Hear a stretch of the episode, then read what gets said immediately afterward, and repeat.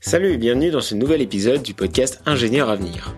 Aujourd'hui, je reçois Aitrieux Fan, un ingénieur-chercheur expert en thermodynamique.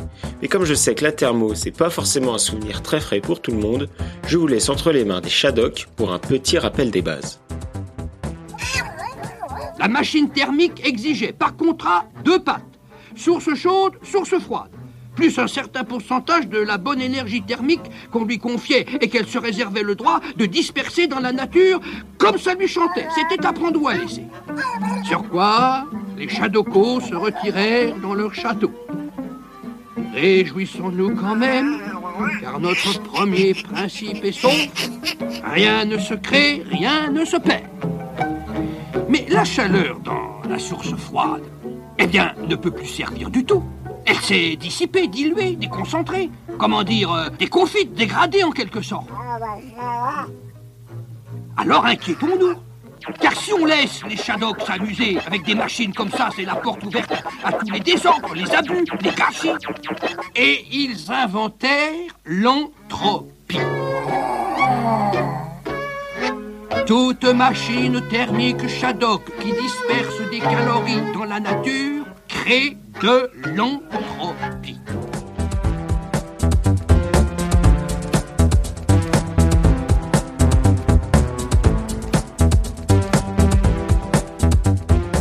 Bonjour Aitrieux et bienvenue dans le podcast Ingénieur Avenir.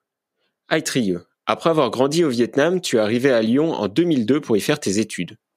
Tu as été diplômé du département génie énergétique et environnement, GEN, à l'INSA de Lyon en 2007, puis tu as enchaîné sur une thèse pour le CEA, le commissariat à l'énergie atomique. Dans les années qui ont suivi, tu as continué dans la recherche. Tu es passé par le CNES, par Alstom, par General Electric, et enfin depuis cinq ans, tu es revenu au CEA, qui est maintenant devenu le commissariat à l'énergie atomique et aux énergies alternatives. Et c'est là ma première question avant même de commencer. Est-ce que tu peux nous parler un petit peu plus de ton employeur, le CEA Oui, euh, donc le CEA est un établissement public à caractère industriel et euh, commercial euh, qui travaille sur les différents domaines d'activité, énergie nucléaire, énergie alternative, défense et sécurité, télécommunications ou recherche fondamentale. Euh, voilà, euh, nous sommes environ 20 euh, 000 employés au CEA travaillant sur différents sites. Moi, je travaille sur le site du CEA de Grenoble. dans la partie sur les énergies renouvelables avec l'Institut LITEN. Ok. Tu as parlé donc d'énergie nucléaire, ça on voit bien ce que c'est, mais les énergies alternatives, qu'est-ce que c'est? Euh, donc, euh, les énergies alternatives, euh, ça peut être des énergies renouvelables que nous, voilà, voyons une importance à développer comme une, solution énergétique en France. Donc, au CA, nous travaillons sur le solaire, donc les, les, différentes solutions technologiques pour pouvoir convertir euh, les, les, les phonons du soleil, euh, en, soit en électricité, soit en thermique. Euh, voilà. Et euh, nous pouvons aussi euh, avoir, euh, c'est pas aussi rare, mais des, des, éoliens ou d'autres types de ressources d'énergie comme comme l'hydraulique. Euh, donc au CEA sur le centre de Grenoble où je travaille, c'est principalement euh, l'aspect solaire et puis il y a des vecteurs énergétiques comme l'hydrogène aussi que nous travaillons. Ça marche. Et le, le CEA, pour se rendre compte, c'est, enfin, ça a l'air d'être quelque chose de très gros. Euh, est-ce que tu sais à peu près combien il y a de personnes, combien il y a de sites, enfin, à quel point c'est gros en France? Euh, le, le, CEA, oui, euh, comme j'ai dit tout à l'heure, nous sommes environ 20 000 employés.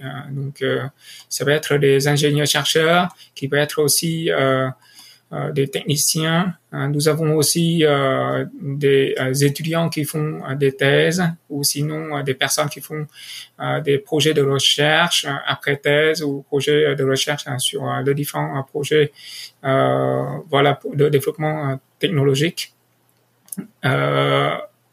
au CEA, voilà, on a différents centres. On a, par exemple, un centre à Paris-Saclay euh, des centres euh, sur Macun, Cadarache. moi, je travaille sur le centre de Grenoble. Après, nous avons aussi différentes unités qui représentent le CEA comme côté à proximité des industriels dans différentes villes. Ok. Ok, donc maintenant qu'on a vu un peu ce que c'est le CEA, ouais, est-ce que tu peux euh, parler? Donc toi, tu as dit que tu travaillais sur le solaire. Tu fais quoi exactement? C'est quoi ta mission? Donc du coup, euh, moi, euh, sur l'aspect solaire, euh, c'est assez large. Donc je suis euh, dans le laboratoire qui travaille sur le système thermodynamique solaire. dans notre laboratoire, il y a différentes équipes. Il y a une équipe qui travaille sur euh, la conversion euh, solaire euh, pour réaliser des nouveaux carburants, ça s'appelle le solar fuel.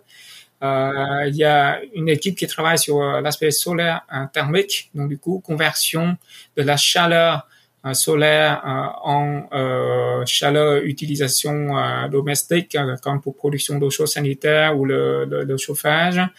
Euh, moi, je travaille principalement sur le système thermodynamique. Donc, ce sont des systèmes qui permettent de convertir euh, la chaleur euh, qui peut être du solaire ou d'autres chaleurs renouvelables ou la chaleur fatale pour la production du froid ou du chauffage, de l'eau chaude sanitaire et voire même de l'électricité. Ok. Mais alors, toi, du coup, sur ton sur ton champ de recherche, tu fais, euh, c'est la recherche plus fondamentale ou c'est déjà appliqué? Tu cherches vraiment à, faire déjà des, systèmes fonctionnels euh, pour euh, pour mettre dans une maison derrière? Oui, donc du coup, il faut savoir qu'au CEA, nous avons cette différentes casquettes. Donc, comme on a le titre ingénieur-chercheur, donc nous pouvons travailler à la fois sur l'aspect assez fondamental. Donc, moi personnellement personnellement, euh, en étant chercheur, euh, j'encadre des thèses, euh, des stages ou des projets post post-thèse pour voilà chercher à comprendre des phénomènes et puis développer des nouvelles méthodes, des nouvelles compréhensions. Mais en même temps, nous développons des, produits concrets, des nouvelles technologies qui sont prêtes pour transférer à un industriel. Donc euh, voilà, euh, nous sommes quand même assez proches pour pouvoir accompagner les industriels euh, en, termes de, de, de développement, les accompagner aussi dans la conception et voilà exploitation aussi de, de, de, de la technologie. Ouais, parce que effectivement, tu, tu l'as dit tout à l'heure, le, CEA c'est un institut à la fois public et commercial, donc il y a ces deux aspects-là. Il y a c'est un, petit peu de la recherche publique et de l'autre côté de la recherche commerciale en fait. Oui, exactement, oui. Euh, donc ça dépend des, des domaines d'activité. Nous avons par exemple sur la recherche fondamentale, c'est plus euh, voilà des, des, des, financements un peu plus euh, publics, euh, voilà. Mais euh, à Grenoble, vu que nous sommes un peu très proches des industriels, donc euh, une grande partie de notre financement, ça vient aussi euh, à travers des projets euh, en partenariat avec avec les industriels. Et donc, tu as dit que toi, tu travaillais sur des systèmes thermodynamiques à base d'énergie solaire. ça ressemble à quoi? Enfin, je sais pas. Est-ce que tu as un exemple de, de projet de recherche que tu peux nous partager?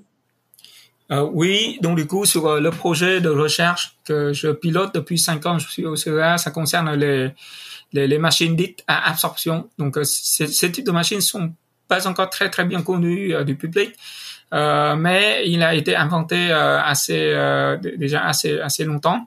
donc, par exemple, vous connaissez très très bien les, les climatisations, les systèmes de climatisation standard. Euh, dans ces systèmes-là, euh, nous utilisons un compresseur pour comprimer la vapeur du réfrigérant pour fermer le cycle avec une certaine consommation en électricité. Et nous, la solution que nous développons, c'est justement c'est pour remplacer ce compresseur-là afin de réduire la consommation en électrique et euh, en valorisant une source de, l'énergie euh, qui est euh, sous forme de chaleur.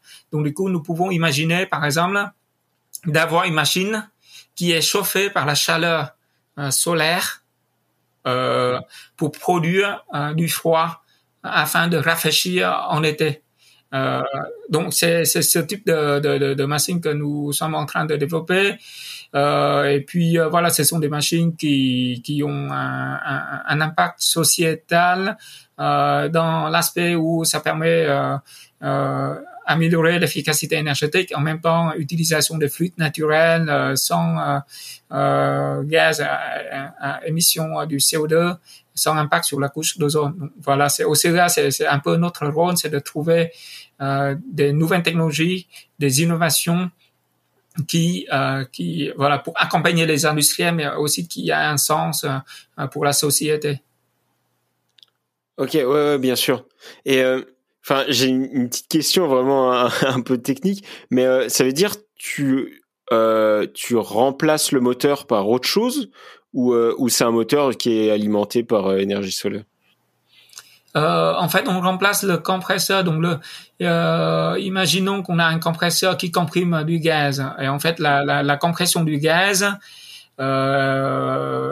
demande une certaine quantité d'énergie ou une certaine consommation énergétique électrique parce que le changement de volume du gaz est assez important quand on passe d'une faible pression à une très forte pression. Et nous, nous remplaçons ce composant-là par euh, d'autres composants euh, avec un autre concept. Euh, au lieu d'utiliser le compresseur, nous utilisons un fluide un transporteur. Donc dans notre cas, c'est euh, euh, c'est l'utilisation de l'eau comme le fluide transporteur qui permet d'absorber le réfrigérant ici qui est l'ammoniac dans un absorbeur. Donc l'ammoniac est absorbé dans l'eau, donc elle se trouve euh, sous forme liquide. Euh, et puis après, pour faire son changement euh, de, de, pression, on peut utiliser une pompe. Et la pompe consomme beaucoup moins en électricité qu'un compresseur, justement parce que le liquide change peu de forme. Euh, et une fois que la solution eau ammoniac est envoyée dans un autre composant qui s'appelle un, un, désorbeur, avec une source de chaleur euh, à haute température, nous pouvons régénérer la vapeur d'ammoniac, mais à haute pression. Donc voilà, euh, ça, ça, ça euh, on, on, dit souvent ça c'est la compression thermique. Euh, parce que on a besoin d'une une source de chaleur pour régénérer euh, la vapeur du réfrigérant à haute pression au lieu de le comprimer directement. Ah, ok. Mais du coup, ça veut dire que c'est un, un comment dire c'est un système qui marche quand même que s'il y a de l'énergie solaire euh, assez abondante du coup pour euh, pour faire chauffer le liquide. Euh, oui, on, on, parle de l'énergie solaire, mais en fait, c'est une machine qui peut être utilisée pour d'autres cas d'application, qui peut être, par exemple, des réseaux de chaleur. Euh, qui, euh, voilà, si euh, aujourd'hui à Grenoble, par exemple, nous avons le réseau de chaleur qui est alimenté pour produire de, de l'eau chaude sanitaire ou le chauffage, nous pouvons imaginer, par exemple, une solution avec la machine d'absorption couplée à ce réseau-là pour produire de du froid, du rafraîchissement en été quand on a des surplus de production de la chaleur par le réseau. Ou alors, ça peut être aussi euh, la, la, géothermie, la géothermie comme dans les pays nordiques, euh, où euh, voilà, on, on, on, cherche un peu euh, la chaleur euh, sous la terre. Et pour le chauffage, pour aussi l'eau chaude sanitaire, mais en même temps, nous pouvons aussi l'utiliser pour coupler avec une machine d'absorption.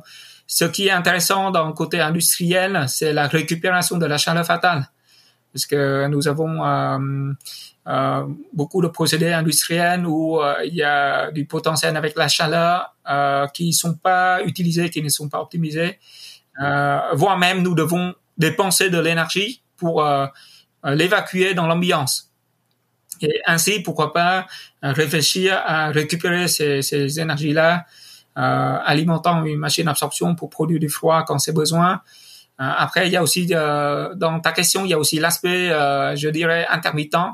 ça, ça peut aussi se gérer avec un couplage, avec un, stockage thermique, donc qui peut être par exemple un, ballon d'eau chaude qu'on a à la maison. ou, d'autres systèmes plus innovants. Mais voilà, c'est l'aspect stockage thermique. C'est aussi quelque chose qui est bien connu, qui peut être utilisé pour lisser un peu les, les intermittences de production. Ok. Ben, en tout cas, c'est super intéressant parce que tu as à la fois euh, une solution technique euh, vraiment vraiment innovante, enfin vraiment de la recherche technique, mais aussi euh, beaucoup de recherche sur les usages, sur à quoi ça peut s'appliquer. Ça, c'est quelque chose qui fait vraiment partie de ton métier, d'allier la technique et les, les usages. Comment comment avancer aussi là-dessus? Oui, oui, oui, euh, euh, parce que euh, voilà, comme on, on travaille au CEA, on fait l'accompagnement de, des industriels, donc du coup, nous devons aussi comprendre euh, quels sont vraiment les besoins et donc du coup développer des solutions pour répondre à des, des besoins dédiés. Donc ça peut être des usages qui sont très très différents. Et ce qui est intéressant, c'est avec des usages qui sont différents, qui peuvent nous imposer des contraintes qui sont différentes et euh, c'est là aussi que euh, qui peut nous motiver à innover la, la solution. Euh, voilà, réfléchir à faire une solution qui est différente, qui a plus de sens. Et voilà.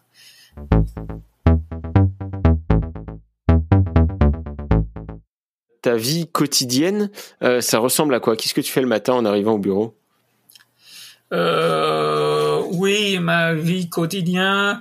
Euh, moi, je regarde un peu plus euh, sur une semaine en fait, euh, parce que donc moi, je suis chef de projet euh, et en même temps je suis euh, je joue aussi le rôle d'expert euh, dans le thématique des systèmes thermodynamiques.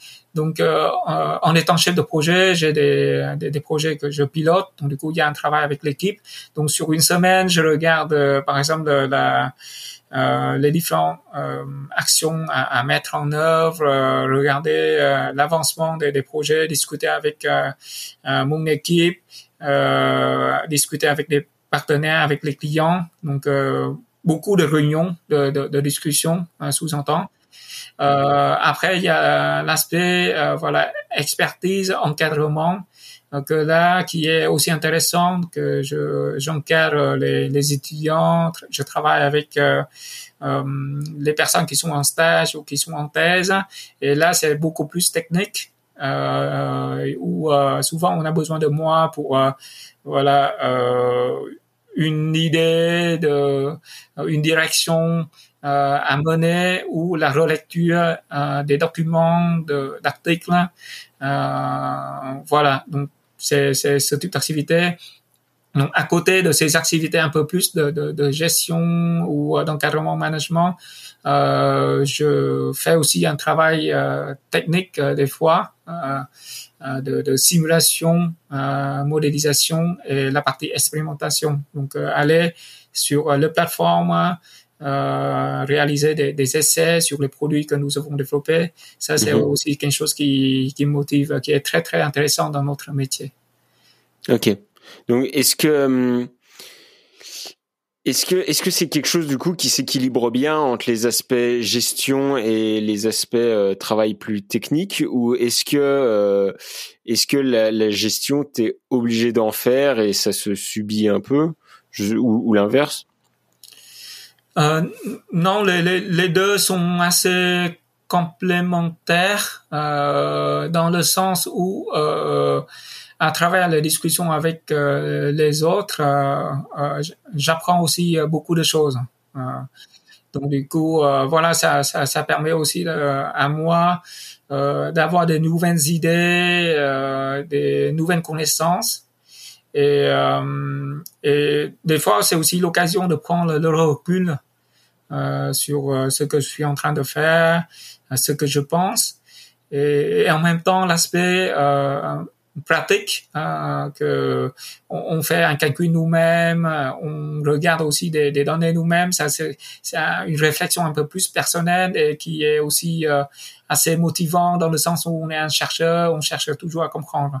Donc il y a, il y a ces deux aspects pour moi qui sont assez complémentaires. Bien sûr, sous-entend qu'il y a, y a un besoin de, de, de management en temps à faire euh, voilà, euh, de gestion de priorité. C'est pour ça que j'ai dit tout à l'heure, euh, moi je regarde souvent sur une semaine qu'est-ce que j'ai à faire euh, quelles sont les actions en priorité et je garderai toujours euh, une partie de ma semaine pour euh, pour moi-même pour euh, voilà pour lire des, des nouvelles articles des informations euh, pour creuser moi-même sur un sujet particulier. Donc voilà c'est je, fais un équilibre comme ça. Ok.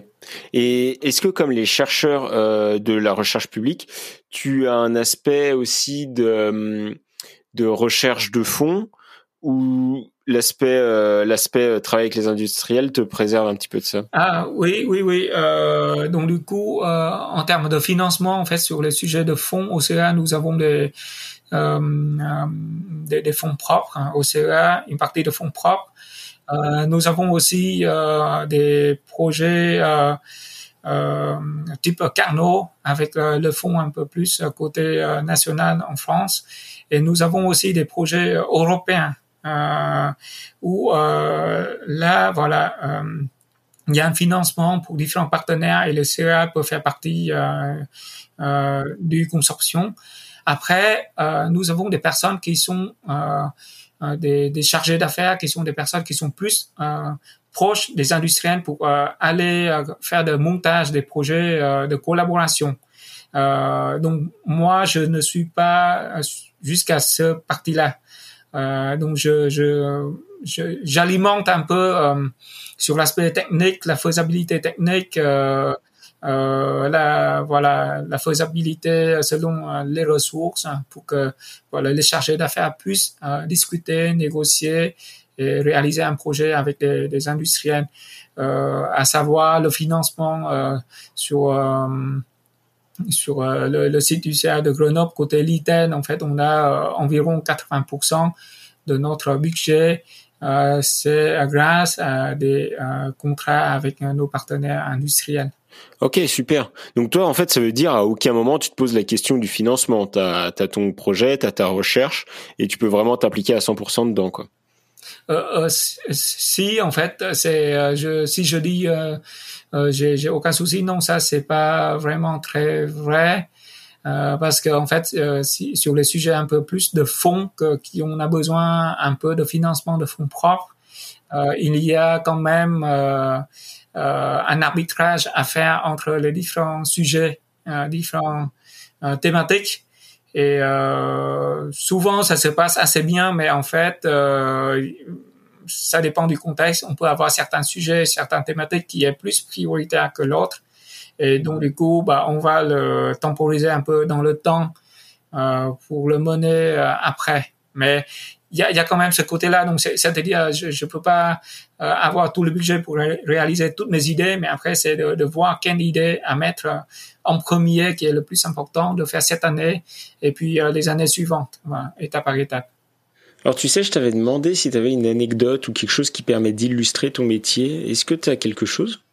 Euh, oui, j'ai réfléchi un peu donc pour illustrer notre métier. Enfin, en tout cas, ce que moi je vois hein, sur sur sur euh, sur mon métier, c'est comme euh, un explorateur. Euh, donc du coup, en étant un explorateur, on, on, cherche des nouvelles pistes euh, des, voilà, on, on, en profite aussi la beauté du paysage qu'on qu'on a découvert.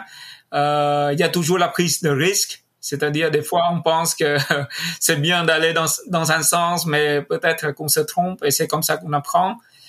Euh, et en même temps, en étant explorateur, il faudrait travailler aussi en équipe, euh, de se coordonner, euh, de définir euh, une direction pour, euh, pour avancer. Et donc, c'est, c'est ça qui, qui est la source un peu de motivation personnelle pour moi. C'est de pouvoir découvrir les nouvelles choses et travailler avec les autres. Et voilà. Ok, bah, super, super comparaison. Je pense que c'est très parlant.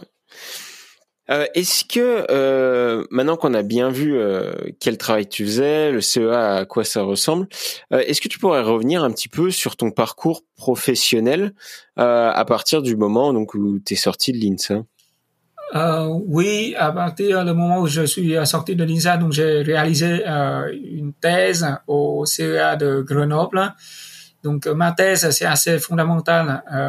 ça concerne l'aspect de, transfert thermique par ébullition à des petites échelles, à l'échelle euh, nanomicrométrique. Donc qu'est-ce que j'ai fait? En gros, c'est j'étais très curieux de voir comment on, fait former une bulle de, de vapeur en chauffant une surface et, et, après, je cherche un peu à modifier l'état de surface euh, à, à l'échelle micro-nanométrique pour voir quels sont les impacts sur euh, l'émission des bulles, euh, la fréquence, le diamètre, des choses comme ça. Donc, c'est, assez fondamental et c'est très intéressant. Et grâce à cette thèse, donc du coup, j'ai un, des, des, des, connaissances assez solides dans, dans cet aspect-là de, de, de compréhension de phénomènes, modélisation expérimentale. Euh, c'est grâce à ça que j'ai euh, eu euh, une bourse du CNES pour réaliser un travail après thèse. Que voilà pendant neuf mois j'ai participé un peu à, modéliser et développer un, système de refroidissement des satellites à savoir que les satellites, une fois dans l'espace, c'est en condition euh, apesanteur, c'est-à-dire il n'y a pas de gravité. Et, donc du coup, euh, il n'y a pas de, séparation entre le liquide et, la vapeur. Et on a un, système qui fonctionne avec une force capillaire. C'est pour pouvoir générer un, écoulement donc euh, qui peut euh, fonctionner en, mode autonome. C'est comme euh, des, des, des, des, arbres quand on quand, quand les arbres une, une pompe de l'eau sous la terre, voilà pour alimenter après tout l'arbre. c'est c'est presque le même le même phénomène. Donc du coup, une évaporation au niveau euh, euh, d'une mèche poreuse peut générer un peu euh, cet euh, écoulement interne du, système. Donc c'est très très intéressant. Euh, donc après, un jour quand j'étais un peu au CNES, j'ai eu un appel de un directeur de Anstorm Power à Grenoble parce qu'il a reçu mon CV et en même temps j'ai cherché aussi un, travail dans l'industriel qui m'a appelé pour proposer un poste euh, d'ingénieur euh, R&D euh, pour développer des turbines hydrauliques. Donc euh, voilà, je suis tout de suite intéressé. C'est un nouveau thématique. J'apprends de nouvelles choses, mais c'est toujours avec la base de mécanique de fluide. Et donc du coup, je rejoins le Anstorm à partir de 2011 euh, jusqu'à 2015 euh, quand euh, voilà Anstorm Power a été revendu à General Electric. Donc là, c'est on reste toujours dans le même type de travail, mais c'est avec avec General Electric. Et euh, je deviens ingénieur principal, expert aussi dans, dans le domaine après le, un certain temps. Euh, et puis en 2017. Alors juste, c'est quoi ingénieur principal? Oui, ingénieur principal, c'est un titre euh, qu'on a côté euh, Anston Power ou ça reste aussi euh, General Electric. C'est la personne qui qui joue le rôle d'expertise technique pour une équipe sur une technologie donnée pour valider euh, les euh, développements euh, dans différents projets.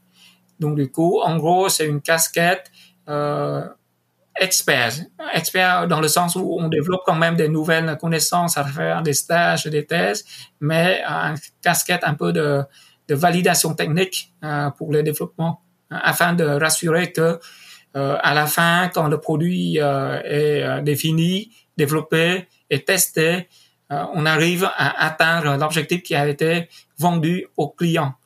Ok, donc ça veut dire quand tu es arrivé chez Alstom, tu étais ingénieur recherche et développement, donc tu travaillais vraiment à développer les solutions.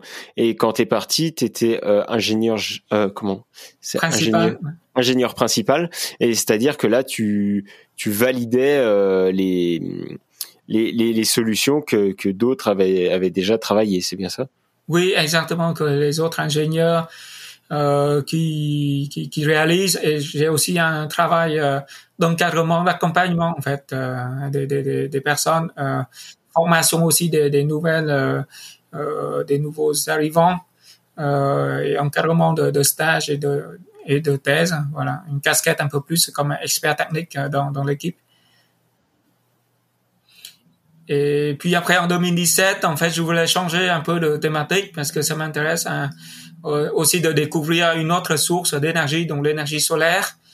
Euh, et donc là, j'ai eu euh, l'occasion euh, de revenir au CEA de Grenoble, mais sur le site Inès du Bourget du Lac, parce que c'est au Bourget du Lac que nous avons l'Institut national des études solaires euh, on est environ 400 personnes sur euh, ce site euh, Inès à côté CEA et on travaille sur l'aspect solaire, le, PV, le photovoltaïque, mais aussi le solaire thermique avec l'équipe de laboratoire que je travaille actuellement. voilà.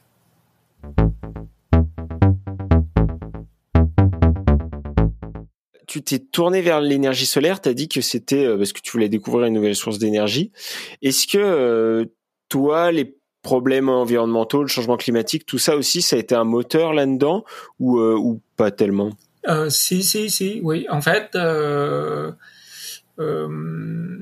déjà depuis quand j'étais étudiant à l'ISA de Lyon, on était dans le département de génie énergétique et l'environnement. Et euh, nous avons eu des cours sur euh, les développements durables, sur l'aspect environnement qui, sont des, enjeux euh, à venir. Et, euh, et, je vois clairement que voilà, euh, le long du travail que, que je développe, il faut quand même voilà qu'on réfléchisse.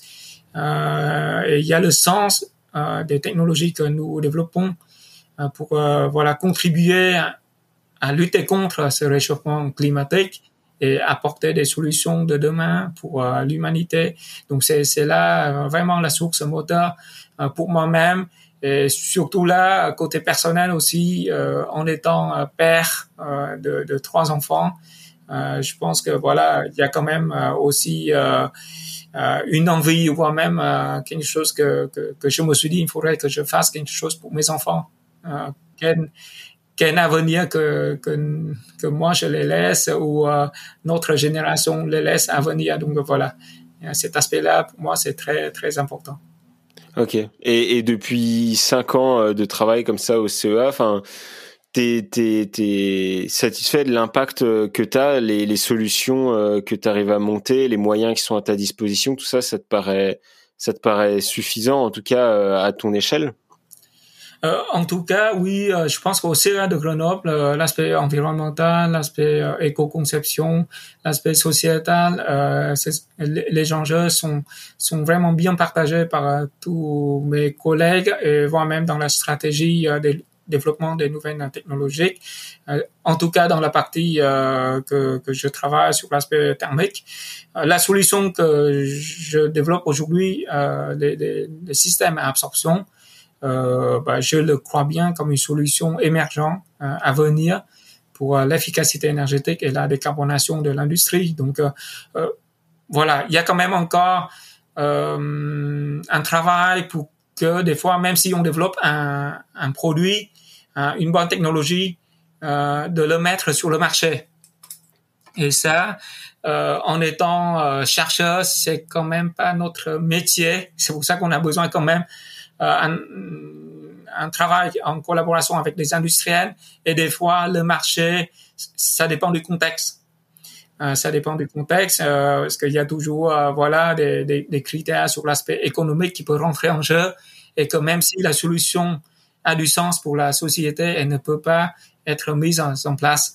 Euh, mais par contre, voilà, aujourd'hui, euh, on voit très très bien que le contexte, avec des nouvelles contraintes, avec des crises énergétique, euh, pénurie de matériaux, des choses comme ça, et euh, le réchauffement climatique euh, qu'on voit vraiment l'effet. Je pense que là, côté politique, ça, ça peut changer, les choses peuvent évoluer. Et nous, côté CEA, en fait, nous préparons des, des, des solutions pour pouvoir le mettre au service de la population quand le moment est, est arrivé. Ok. Euh, hyper intéressant. Et euh, côté euh, côté CEA aussi pour des pour des jeunes diplômés ou des futurs diplômés, est-ce que comme c'est quand même quelque chose d'assez énorme, est-ce qu'il y a beaucoup d'opportunités de stage, d'alternance ou de premier emploi au sein du CEA au CEA, oui, nous avons hum, beaucoup d'offres de stage et, et d'alternance et voilà, nous nous, cherchons aussi à avoir de plus en plus de, contacts avec euh, des écoles. Euh, comme moi, aujourd'hui, je suis dans le rôle ambassadeur des écoles, euh, surtout avec l'INSA de Lyon. Donc, nous allons aller au forum qui est organisé par le département GRN au mois d'octobre pour être proche des étudiants et les montrer un peu nos, nos sujets de stage et, et d'internance. Euh, voilà, ce que j'ai à dire, c'est si jamais on, on, on, est intéressé pour travailler sur l'aspect technique, euh, des solutions euh, qui, euh, qui a du sens, euh, on a envie d'apprendre sur différentes thématiques euh, dans un environnement qui est, pour moi, qui est, qui est très très bien, bienveillance le CA, moi, je, recommande vivement à, à tous les étudiants.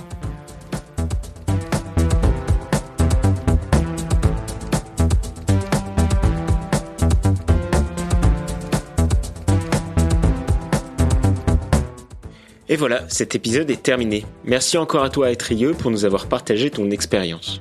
Vous pouvez trouver tous les autres podcasts en cherchant Ingénieur Avenir ou INSA dans votre application de podcast préférée. Ingénieur Avenir est disponible sur Podcast Addict, Apple Podcast, Spotify et toutes les autres applications podcast.